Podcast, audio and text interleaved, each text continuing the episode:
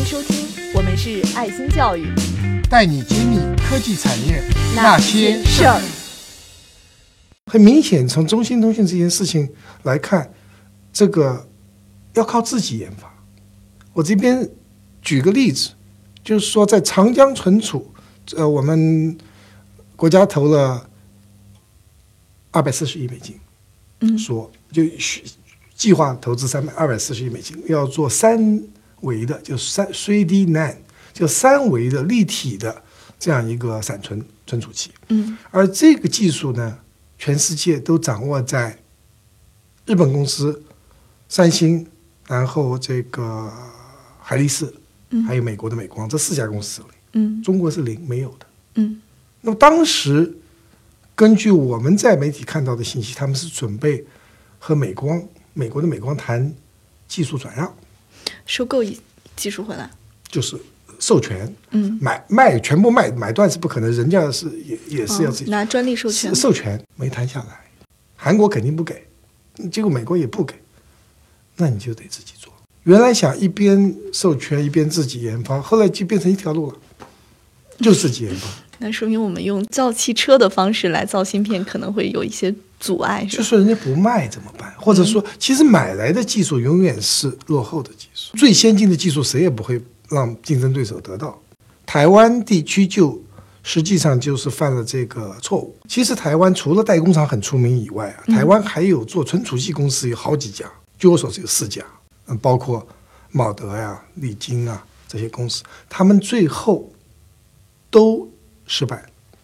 好像这些公司名气都不如这个台积电这几家像。因为他们越做越累，是在上一次金融危机的时候啊，基本上全军覆没。嗯、为什么扛不过去呢？他们所有的技术都转让的，没有自己研发能力，所以他就是从欧、当时德国的英飞凌嗯转让技术，后来是从韩国的海力士转让技术，这些技术都是说别人已经作为已经成熟的。最先进的没有转让到，所以他在世界市场上竞争是永远是用落相对落后的技术在和别人合别人作。和竞争。所以说你在和竞争对手授权，然后你又在市场上和他竞争，所以最后台湾是整体失败的。我们都知道张忠谋先生很伟大，嗯他把台积电做到世界第一，他市值甚至有一度超过英特尔，太了不起了。但是大家都不知道，他还投资了一家公司做存储器的，也是台湾的。台湾的，嗯呃，如果没记错的话，它叫世界先进。那世界先进是专门做 DRAM 的，做那个动态存储器的，也是亏钱，最后放弃，转型也做代工，今天很赚钱。所以说，在台湾所有做存储器的公司日子都不好过。今天反省都认为没有自己的技术，就是靠转让的。那么回到我们中国，我们开始意识到这个问题，一边自己研发，一边转让，看行不行？开始就断了念头，直接就说不能转让。对，长江存储最近很了不起，就是说他们今年年底就要开始量产自己研发的这个技术、生产技术和就是我们从零到一要突破。从零到一突破。所以这次这个习近平主席也专门去长江存储呃武汉新兴去看望他们，给他们鼓励他们要担要有这个使命感和责任感，一定要把存储器这这个技术攻关拿下来。嗯所以这个就是相关，就这这个一个结论，或者说大家都共识，就是说要靠自己，这个整个产业链要在中国大陆建，不能靠依靠外国转让。对，就是，呃，哪怕我们建立的技术、自己研发的技术比国外要慢个两代，但是这个和性质和转让过来的最先进的也是有区别的。是的，这个因为你还有下一代，你可以研发下一代，嗯就最终你要赶上甚至超越，你要知其然，知所以然。嗯转让的技术你知其然，不知所以然，因为人家永远不会把真正的全盘都给端给你的，他总得留一手。那么教了徒弟苦了师傅，师傅总要留了一手。